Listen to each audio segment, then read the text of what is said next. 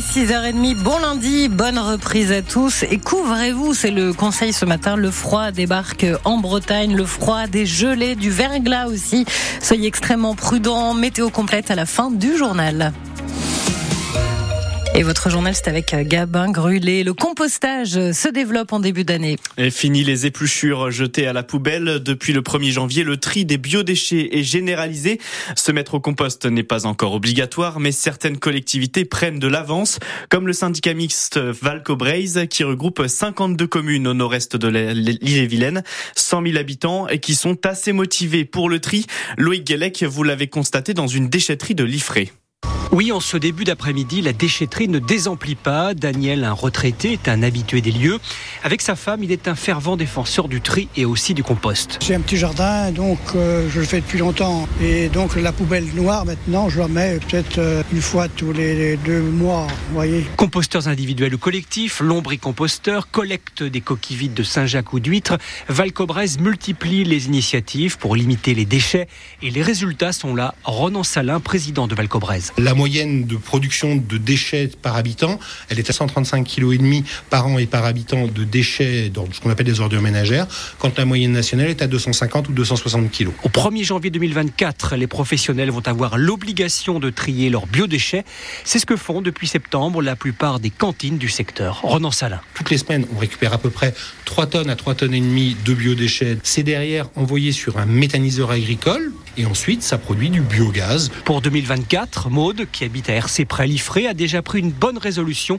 Elle va se mettre au compost. Il y a de la place dans le jardin. Bah, avant, j'avais une voisine qui avait des poules, donc je donnais tous mes déchets aux poules. Bon, elles sont mortes de vieillesse, donc euh, voilà.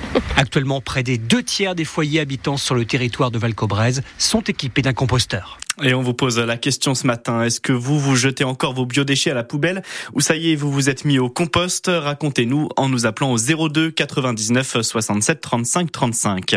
La ligne B du métro Rennais toujours à l'arrêt ce matin après une nouvelle panne mercredi. Alors qu'Eolis, le gestionnaire, modifie à partir d'aujourd'hui son offre de bus.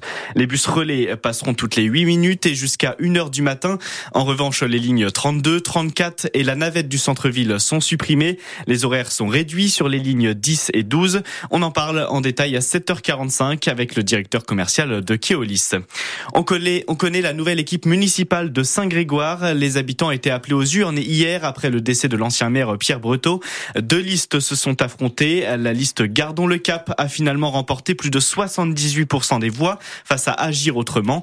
C'est donc la tête de liste Laetitia Remoissé qui devrait devenir maire pour deux ans jusqu'en 2026. Au gouvernement, le remaniement se précise Emmanuel Macron pourrait le lancer dès aujourd'hui. Le président a reçu hier soir la première ministre Elisabeth Borne officiellement pour parler de dossiers importants. En cas de changement à Matignon, l'attention pour un successeur se porte sur l'ancien ministre de l'Agriculture Julien de Normandie ou le ministre des Armées Sébastien Lecornu. Vous l'avez dit Vanessa, une vague de froid s'abat sur la France à partir d'aujourd'hui. En Bretagne, Météo France prévoit une baisse de moins 5 degrés de la température ressentie. La préfecture des Côtes d'Armor déclenche la vigilance jaune du plan grand froid. Les maraudes seront notamment renforcées, une mesure prise aussi en Ille-et-Vilaine.